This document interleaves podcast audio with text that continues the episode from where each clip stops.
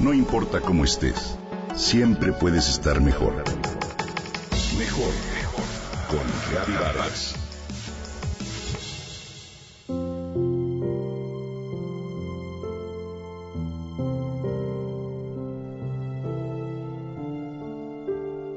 Entre sus más entrañables posesiones, Angélica tiene un viejo reloj de bolsillo que perteneció a su bisabuelo. Es muy hermoso y todavía funciona. Su mecanismo es muy fino. La carátula tiene números romanos y las manecillas son una delicada filigrana dorada. Debió haberle costado al bisabuelo una pequeña fortuna.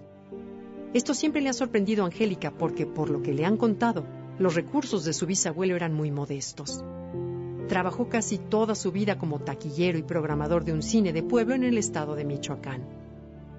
La puntualidad debió ser algo muy importante en su oficio y tal vez esa fue la razón que lo llevó a invertir sus ahorros en un reloj de primera. A menudo Angélica lo imagina de pie frente a la marquesina, consultando su reloj y dirigiéndose a su taquilla para abrirla a la hora exacta.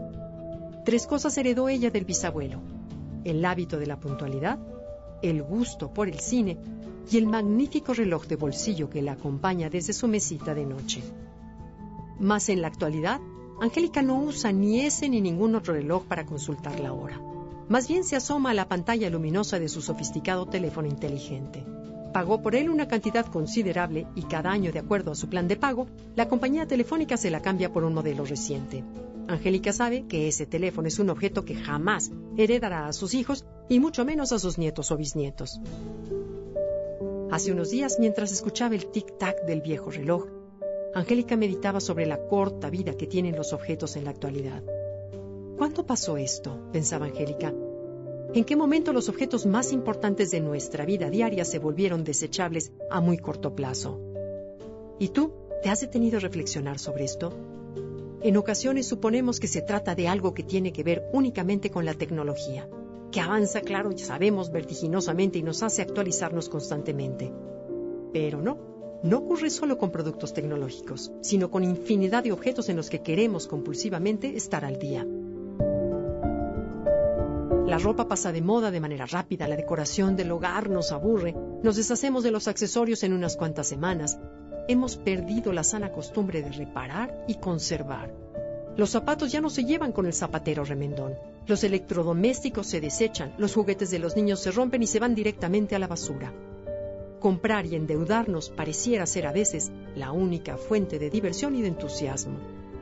El psicoanalista alemán Erich Fromm afirmaba que muchas veces el tener nos hace olvidarnos del ser, es decir, nos hace enfocar la energía de la vida en función de las posesiones y no de las experiencias. Compramos o deseamos comprar y perdemos de vista la verdadera utilidad que los objetos cumplen. Pero, ¿de verdad requerimos tantas cosas? ¿Es realmente indispensable competir con los demás en la novedad y en la moda? Consumir es una necesidad ineludible y un motor en la vida de hoy. Pero hace falta recuperar el sentido verdadero del consumo como una acción que resuelve necesidades reales y perdurables. Los objetos son valiosos en función de la vida y las emociones que habitan en ellos. Es por ello que en un viejo reloj de bolsillo pueden permanecer los afectos de varias generaciones.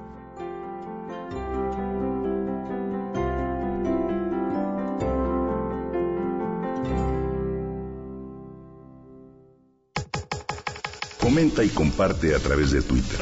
Gaby-Vargas. Gaby-Vargas. No importa cómo estés, siempre puedes estar mejor.